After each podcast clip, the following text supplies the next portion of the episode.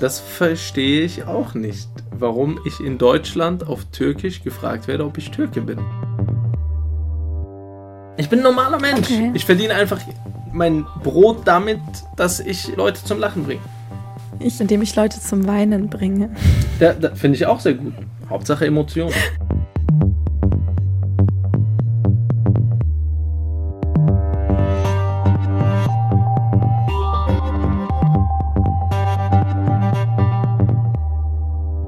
Ich habe zum Beispiel ein Bit darüber, dass der Nikolaus Türke ist. Und sagt, der Nikolaus, eigentlich bekommt er nicht Milch und Kekse, sondern Döner und Ayran. Der kommt nicht auf dem Rentierschlitten, sondern der kommt im Dreier-BMW. Prima Muslima. Wir reden mit.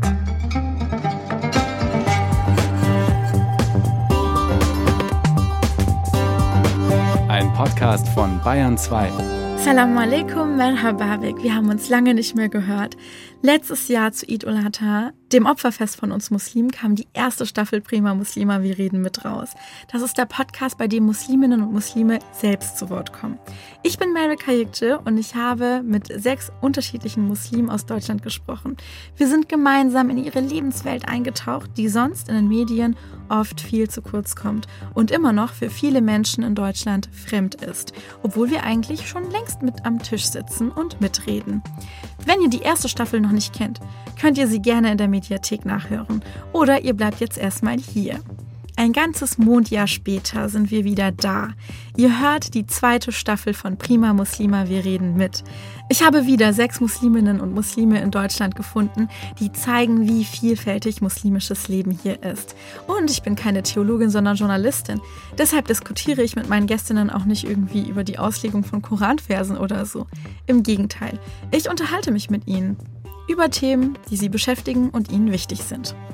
Heute spreche ich mit Khalid Bonoir. Der 31-jährige Comedian aus NRW ist deutschlandweit und international bekannt. Aber er wird ständig von Türken, die ihn nicht kennen, für einen Türken gehalten, obwohl er eigentlich marokkanische Wurzeln hat. Er hat mehrere Preise gewonnen, ist auf sehr kleinen, aber auch auf riesigen Bühnen aufgetreten. Man konnte ihn schon oft im Fernsehen sehen, zuletzt sogar bei Netflix mit seiner Rebel Comedy Show Raus aus dem Zoo. Und ihr hört ihn jetzt hier bei mir im Podcast.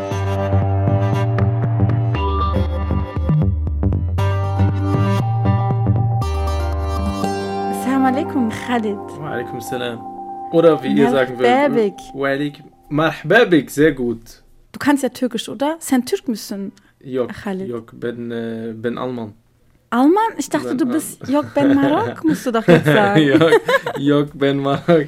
Ja, das war früher, als ich jünger war, musste ich immer sagen, yok ben Marok. Also, wie bist du auf diesen Witz gekommen mit dem Sen Türk müssen? Hast du das selber geschrieben? Das ist komplett selber geschrieben und nicht frei erfunden. Das ist sogar wirklich so gewesen.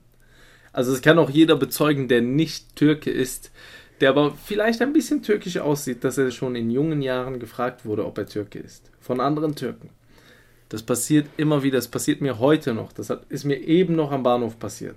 Von einfach eine fremde Person. Ne, da war, Irgendeine fremde da war Person ein, hat dich ein gefragt. älterer, äh, offensichtlich türkischer Mann, der nicht mit dem Ticketautomaten klarkam und dann mich gefragt hat, ob ich ihm helfen kann. Und dann war ich dabei, ihm zu helfen. Warum? Sen Türk müssen. Während ich dabei war, ihm zu helfen, hat er dann gesagt, Sen Türk müssen. Ich so, Yok, ben Marok. Hat er gelacht? Ja, er hat auch gelacht. Also das passiert immer wieder. Das ist, äh, Warum fragen die das auf Türkisch? Das verstehe ich nicht. das verstehe ich auch nicht, warum ich in Deutschland auf Türkisch gefragt werde, ob ich Türke bin. Aber ich Weil glaube, wenn du es nicht bist, ja, wie willst du es dann verstehen überhaupt? ich glaube, es ist das gleiche wie hablas español oder sprechen Sie Deutsch. Es ist so direkt so ein, wenn dein Gegenüber sagt, was oder what, dann weißt du, okay, das ist ein Nein. Weißt du, es ist, glaube ich, das gleiche. Kannst du nochmal für unsere Hörer, die deinen Film auf Netflix nicht ähm, angeguckt haben, kurz erklären, worüber wir gerade geredet haben? Also in dem Rebell Comedy Special Raus aus dem Zoo, was man auf Netflix findet, rede ich halt darüber, dass ich früher sehr oft gefragt wurde, ob ich Türke bin. Mittlerweile immer noch. Und das Ganze auf Türkisch. Und da gebe ich auch mein Türkisch zu besten, indem ich den Leuten zeige, wie gut ich Türkisch kann. Sehr gut. Ich fand das auch sehr witzig. Ich muss sagen, ich kenne auch viele, die, die sich das gemerkt haben. Man guckt ja sowas an auf Netflix und dann erinnert man sich nicht an vieles. Aber ich glaube, weil das auch viele selber erlebt haben, gibt es dann viele, wenn man so sagt, so Rebel Comedy, sagen die, ah, Sen Türkmüssen. Genau das. So, die können sich daran erinnern, genau. Genau das. Ähm, also es ist mir letztens passiert, da kam ein, ein ganz junger, der war vielleicht so 10, 11 Jahre alt, der kam so auf mich zu, der war Marokkaner, also marokkanische Abstammung, der kam so auf mich zu und dann sagt er so, ey, bist du Khalid Bunwa? Ich ja, ich bin Khalid Bunwa. Der so, sen Türk müssen? ich so, und ich so, ich sage so zu ihm so, was muss man jetzt antworten? Er so, Jok ben Marok. Ich so, genau. Ich glaube, dem Kind hätte ich einen Döner ausgegeben an deiner Stelle. Nein. Der Ähm. soll Deutsch lernen. Hier wird Deutsch gesprochen, okay? Wir sind hier in Deutschland okay. und hier wird Deutsch gesprochen. Auch mit mir. Okay. Also dann, dann, ich, Bayerisch kann ich sowieso nicht, also dann bleiben wir mal bei Deutsch. Also ein riesiges Thema war ja in den letzten Monaten äh, der Impfstoff. Du hast wahrscheinlich auch mitbekommen, dass das passend jetzt gerade von Türken ja erfunden wurde, dieser BioNTech-Impfstoff. Und was hast du empfunden, als du das gehört hast? Als ich das gehört habe, dass der BioNTech-Chef Türke ist, was ich empfunden habe, ist so ziemlich ähnlich zu dem, was ich empfinde, wenn ein türkischer Fußballer in der deutschen Nationalmannschaft ein Tor macht. Alle loben ihn und feiern ihn als Deutschen. Sobald er dann ein Bild mit jemand anderem macht, den man nicht so feiert, oder mal einen Fehler macht, ist er auf einmal kein Deutscher mehr. Also kommt ich irgendwann raus, sollte irgendwann rauskommen, dass dieser Wirkstoff einen großen Fehler hat oder einen Fehler hat, ist der Chef von BioNTech und BioNTech keine deutsche Firma mehr. Das kann ich, kann ich dir sagen. Dann würden die sagen so, ah, das ist ja auch ein Türke gewesen. Genau, es wurde infiltriert vom Türken, äh, von dem Türken hier in Deutschland und der türkische Staat steckt bestimmt dahinter. Steile These, aber ich weiß, was du meinst, weil gerade bei so Migranten in der Öffentlichkeit beobachtet man das ja oft, dass die entweder so, es gibt ja auch diese Theorie, glaube ich, Hero Villain, also entweder sie müssen der Held sein, also so eine Heldenfigur sein, also irgendwie Spitzensportler, muss irgendwas erfunden haben, perfekt integriert sein und so weiter, oder es ist irgendwie der Schurke, der Islamist, der Kriminelle, der vor dem man Angst hat, vor dem man sich beschützen muss, von Der dem man sich Grabscher. abgrenzen muss. Der Grabscher, genau. Aber es gibt nicht so dieses, die normalen Migranten in der Mitte, die einfach dazugehören, die einfach zu den, die einfach deutsch sind, so wie du gesagt hast, ne? Genau. Deutsch Premium. Der amerikanische Soziologe Stuart Hall ist ein wichtiger Intellektueller unserer Zeit und er ist auch der Begründer der Cultural Studies in der Medientheorie. Er beschreibt darin, wie im kulturellen Bereich Machtverhältnisse geschaffen werden und auch Dominanzen aufrechterhalten werden. Mit der Hero- or Villain-Frage meint er, dass in den Medien oft nur zwei Narrative von Menschen mit Migrationshintergrund geschaffen werden.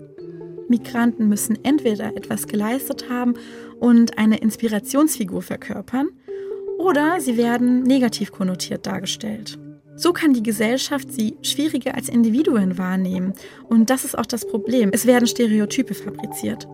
Ein Gegenmodell dazu ist die Repräsentation einer transnationalen und heterogenen Kultur, damit alle Personen gleichwertig betrachtet werden können. Genau das ist auch das Ziel von diesem Podcast.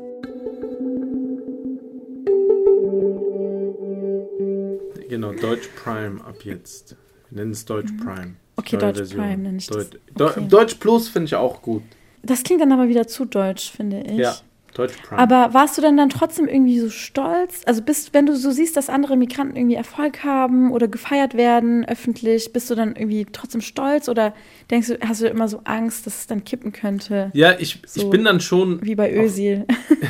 Ich bin dann schon auf eine gewisse Art und Weise stolz, aber stolz dahingehend, dass es Jugendliche und Kinder motiviert, also Jugendliche und Kinder, die einen Einwanderungshintergrund haben, dass es die motiviert, höhere Ziele zu setzen. Dass die nicht nur in den Schubladen denken von, ja, als türkischstämmiger kannst du nur Mechatroniker werden oder du kannst nur Friseur werden, etc sondern dass die sich denken, ah, okay, der hat das und das geschafft, dann kann ich das auch. Also wenn bei dir an Ähm. der Schule mehrere Lehrer Türken sind oder türkischstämmig sind oder sogar dein Schulleiter, dann gehst du davon aus, dass die Wahrscheinlichkeit hoch ist, dass du auch irgendwann Lehrer werden kannst. Okay, also ist auf jeden Fall möglich. Dann man glaubt dann mehr daran, Genau, dass man das auch erreichen kann, dass es nicht unmöglich ist. exakt. Wie findest du das bei dir, dass du so auch ein bisschen so bekannt geworden bist als Migrant, ne? Also man kann eigentlich, du bist ja, bist ja gar nicht emigriert, eigentlich bist du ja, Ich bin hier geboren. du bist hier geboren, ne? Aber so als so Mensch mit, kann man das sagen, so als Mensch mit Migrationshintergrund? Also eigentlich kann man mich nicht als Ausländer zählen. Aber du bist ja schon trotzdem so bekannt geworden mit diesem, er hat auch einen Migrationshintergrund, er Genau. ist so einer von uns, auch so ein bisschen vielleicht. Also du hast ja so schon zu einer bestimmten Art von Community gesprochen, oder? Ja, einfach aus dem Grund, äh, dass man am Anfang in diese Schublade gesteckt wurde und man nur das kannte. Ja, wenn am Anfang war das einfach. Es war einfach nur diese Klischees zu bedienen. Es war einfach nur in dieser Schublade zu arbeiten. Es war einfach mit den Sachen zu spielen, die nur ich kenne oder die ich kenne aufgrund dieser Community. Deshalb ist man da mitgegangen. Aber irgendwann wird man älter und wächst auch und wächst auch innerhalb der Kunst. Und dann fängt man an, auch das zu hinterfragen und weitere Themen anzusprechen.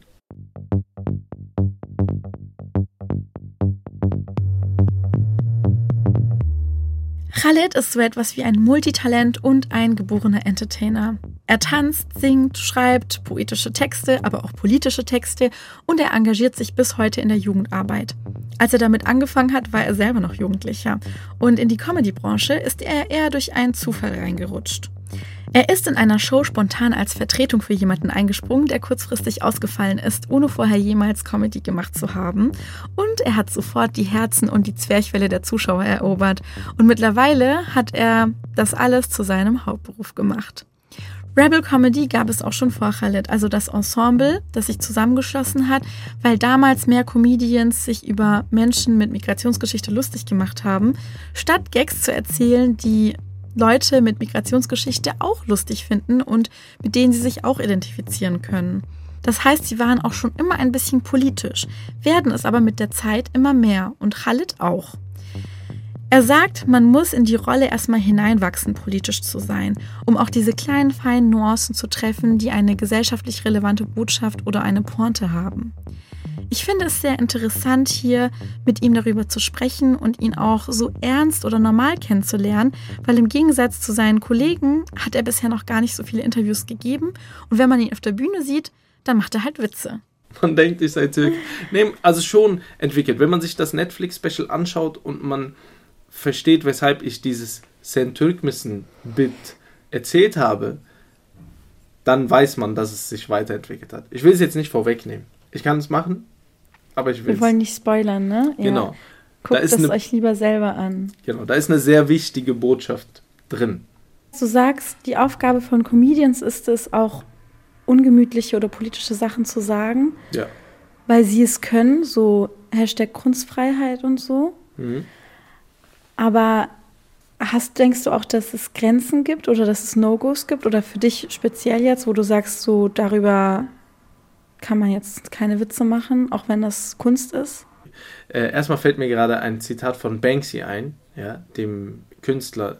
Der hat es auf so einer Tafel stehen, da steht so drauf: Die Aufgabe von Kunst ist es, den Gemütlichen, denjenigen, der so total gemütlich ist, zu stören oder zu verstören und den Ungemütlichen Comfort zu geben. Einfach ein bisschen was wachrüttelt oder einfach ein bisschen so ein Störsignal in deinem Kopf hervorruft. Ja, es gibt Grenzen. Meiner Meinung nach gibt es ganz klar Grenzen. Und dass viele immer damit kommen und sagen, Satire darf alles, sehe ich zum Beispiel nicht so. Also man kann Sachen sagen, aber die müssen dann auch gut sein. Die müssen dann auch gut rübergebracht werden. Es muss verstanden werden, weshalb du das so gemacht hast und weshalb du das so machen musstest. Ich sage jetzt mal, du kannst einen Witz über den 11. September machen, wenn er schlau ist, wenn du verstehst, worüber du redest. Wenn du aber einfach nur einen ganz plumpen Witz machst, der total pietätlos ist, dann kannst du den nicht machen. Eigentlich wollte ich hier auf diese Mohammed-Karikaturen-Thematik einsteigen. Ich kenne zwar selber keine muslimischen Personen, die terroristische Anschläge unterstützen würden, aber als Moslem wird man trotzdem ständig gefragt, ob man das gut findet und warum man sich nicht distanziert. Ich finde, dass man sich nur distanzieren muss, wenn es naheliegen würde, dass man das unterstützt. Und es ist ja klar, dass man das nicht tut. Mir ist auch klar, dass Halle so etwas nicht unterstützt. Mich hat es trotzdem interessiert, wo für ihn die Grenze verläuft zwischen Spaß und Stopp. Und das hat er eigentlich ganz gut erklärt, finde ich. Für ihn ist es keine Kunst, einen Witz nur zu machen, um andere Menschen zu provozieren oder zu verletzen. Wenn eine Botschaft dahinter ist und einen Sinn macht, dann kann es seine Berechtigung haben. Ich muss aber gestehen, dass mich plumpe Provokationen auch aufregen, aber ich ignoriere sie einfach. Aufmerksamkeitsentzug ist doch heutzutage die größte Strafe. Also würdest du zum Beispiel auch über so Religion oder über so Sachen, die anderen Menschen wirklich wichtig oder heilig sind, Witze machen? Oder ist das, würdest du sagen, schon, wenn es andere Menschen verletzt, dann sollte man das respektieren? Also eine Sache, die ich mittlerweile gelernt habe, ist, du kannst es natürlich nie jemandem recht machen. Es wird immer jemanden geben, du kannst über den größten Quatsch reden, es wird immer jemanden geben, den es stört. Auf die konzentriere ich mich aber erstmal nicht, sondern wenn es wirklich, wirklich ernst gemeinte Kritik ist oder wirklich ernst gemeintes Verletzen oder einfach nur einer, wie man so schön auf Deutsch sagt, einen Stock im Arsch hat und über nichts lachen kann, dann ist das nicht meine Schuld dann ist es seine Schuld. Diese Leute kann ich nicht abholen. Die werden nie über irgendwas lachen. Die werden es auch nie verstehen, egal wie ich den Witz drehe und wende. Sobald ich aber bewusst jemanden damit verletze und es extra mache, da ist für mich ganz klar schon die Grenze.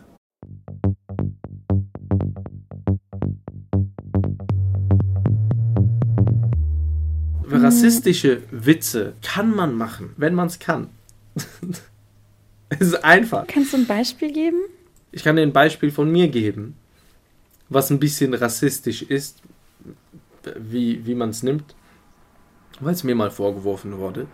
Ich habe zum Beispiel ein Bit darüber, dass der Nikolaus Türke ist und sagt, der Nikolaus, eigentlich bekommt er nicht äh, Milch und Kekse, sondern Döner und Ayran.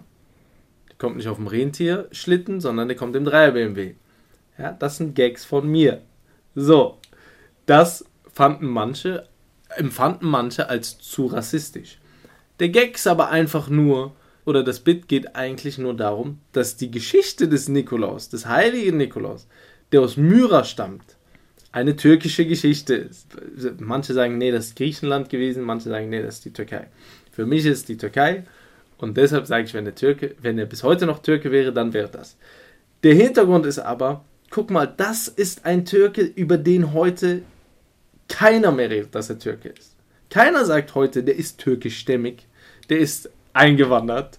Weshalb ist sein Anzug rot-weiß? Würdest du dir das auch wünschen für dich? Also, dass es irgendwann egal ist, ob du einen Migrationshintergrund hast oder nicht? Klar. Oder genießt du das auch so, dadurch ein bisschen anders und ein nee, bisschen also interessanter ich, zu sein? Ich wünsche mir natürlich schon, dass es irgendwann egal ist. Dass man nicht nur eingeladen wird, weil man die Quote bedienen muss. Dass man nicht eine Absage bekommt von irgendwas, weil man einen bestimmten Einwanderungshintergrund hat oder wie man auch, wie auch immer man das nennen möchte. Ja, es gibt jetzt mittlerweile so viele Begriffe.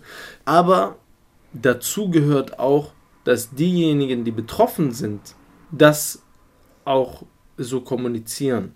Also, dass ein Ich zum Beispiel sage, ey, ich fühle mich deutsch und ich fühle mich als Deutscher.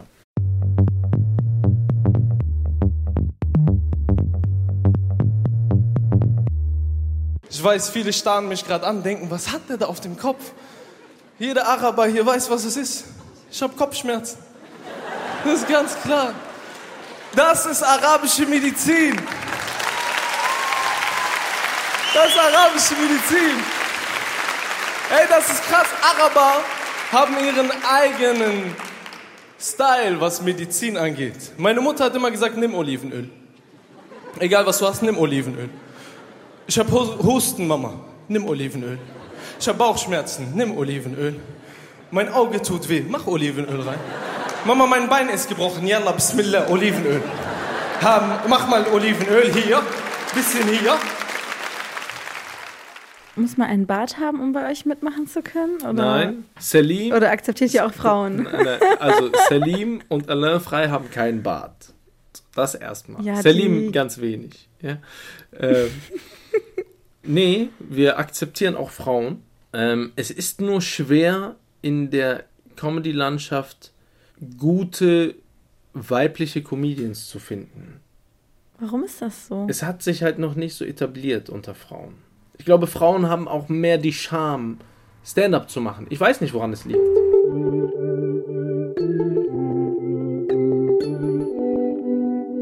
Mir fällt es ein bisschen schwer, so zu verstehen, wer Khalid Bonoir ist. Also ich habe jetzt schon oft Stücke von dir gesehen, also Sachen auf der Bühne gesehen.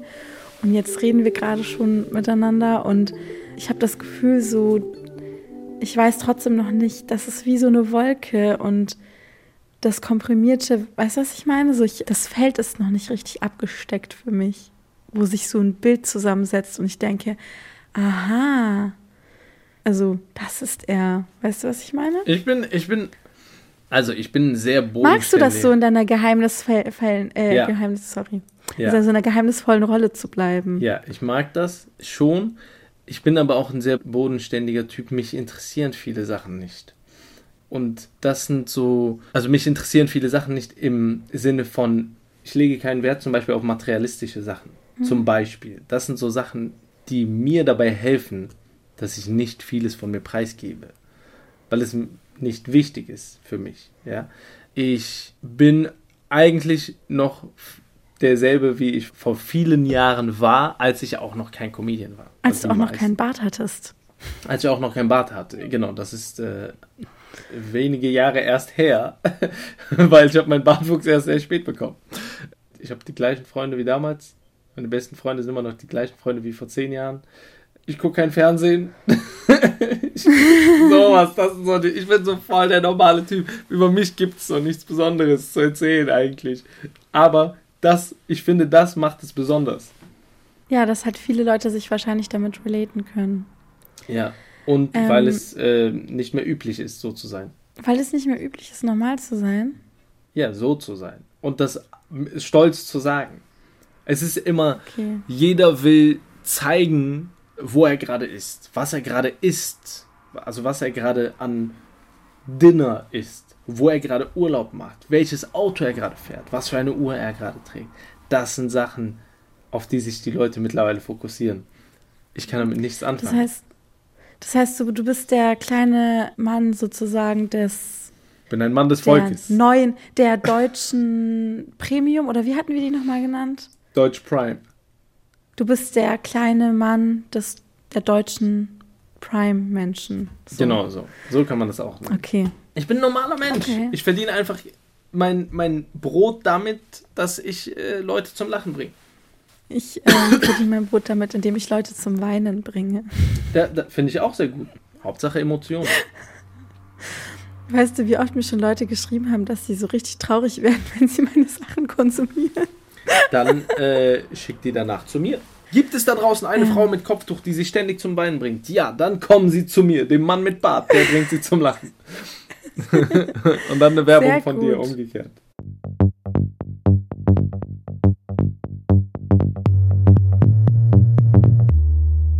Ich habe eigentlich nur noch ein, ein kleines Spiel. Und das Schlussspiel geht so. Du musst drei Sachen über dich erzählen und wenn möglich über dich und dein muslimisch sein. Also im weitesten Sinne. Das muss jetzt nichts mit dem Islam zu tun haben, aber mit deiner Identität als Moslem. Und eine von diesen drei Dingen, die du erzählst, sind eine, muss eine Lüge sein. Und ich muss dann eigentlich raten, was davon eine Lüge war. Und die Zuhörer zu Hause ähm, auch mitraten, bitte. Okay. Drei Ähm, Sachen über, also nicht allgemein, ne? Über dich und wenn möglich, um ähm, die etwas mit dir und deinem muslimisch sein zu tun haben. Also drei Fakten über mich und mein muslimisch sein. Und einer davon ist gelogen. Du musst erraten, welche. Okay? Nummer eins. Ja. Ich habe mit 16 erst angefangen, Arabisch zu lernen. Nummer 2. Ich war schon zweimal die Pilgerreise machen. Also Umrah oder Hajj? Äh, Die, die Hajj. Okay? Und Nummer 3. Ich kann kein Arabisch lesen. Okay. Also, okay.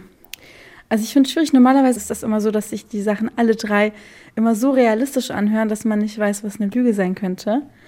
Und bei dir Klingt alles nach einer alle Lüge. drei so, genau, klingt alles so nach einer Lüge, dass ich so denke, hä? Welche zwei können denn stimmen? Also, dass du kein Arabisch lesen kannst, das, ich gehe mal stark davon aus, dass du Arabisch lesen kannst. Das ist schon ziemlich schwer, glaube ich, das nicht zu können, wenn man Araber ist, denke ich mal. Du musst ja irgendwie auch kommunizieren, also über einen Schriftweg. Also wenn du WhatsApp benutzt oder so mit deinen.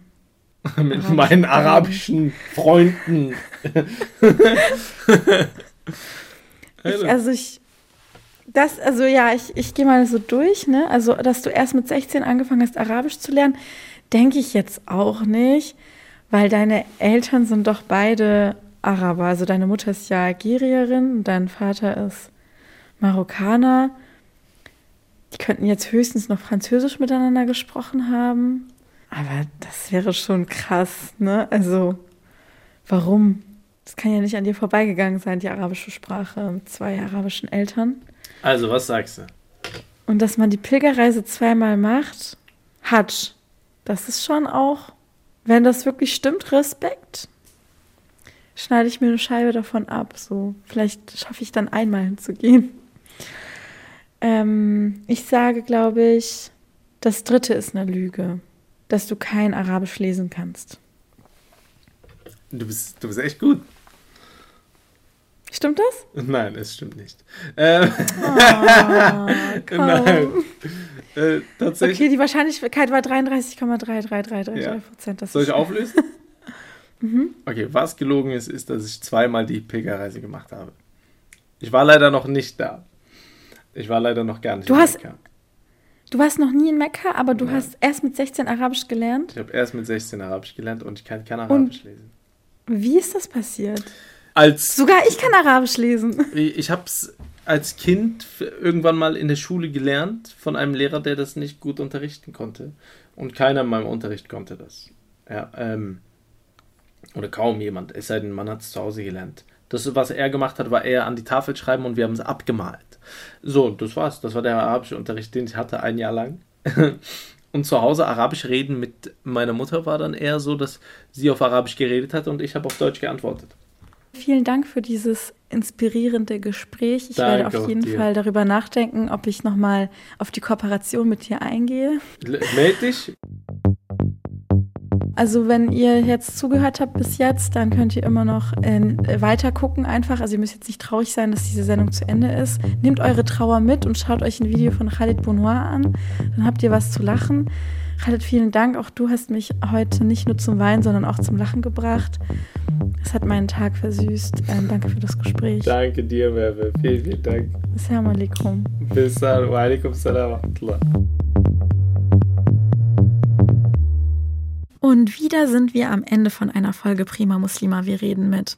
Khalid hat mich heute ganz schön viel zum Lachen gebracht und euch hoffentlich auch. Aber wenn ihr nochmal so richtig, richtig Lust auf Lachen habt, dann empfehle ich euch wirklich, euch seine Shows anzuschauen. Live oder einfach auch im Internet oder im Fernsehen. Ich könnte meinen Gästen jedenfalls stundenlang zuhören und wenn es euch jetzt auch so geht, dann geht mal schnell auf Khalids Instagram-Account at khalid-bonoir oder ihr könnt mir auch Feedback geben zu dieser Folge, wenn ihr wollt. Ich heiße auf Instagram at primamuslima.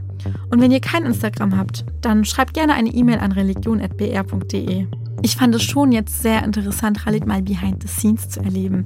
Ich weiß natürlich, wie viel Arbeit hinter so einem Gag steckt und ich glaube, man hat seinen Job als Comedian erst dann richtig gut gemacht, wenn die Zuhörerinnen und Zuhörer gar nicht richtig merken, wie viel Arbeit dahinter steckt.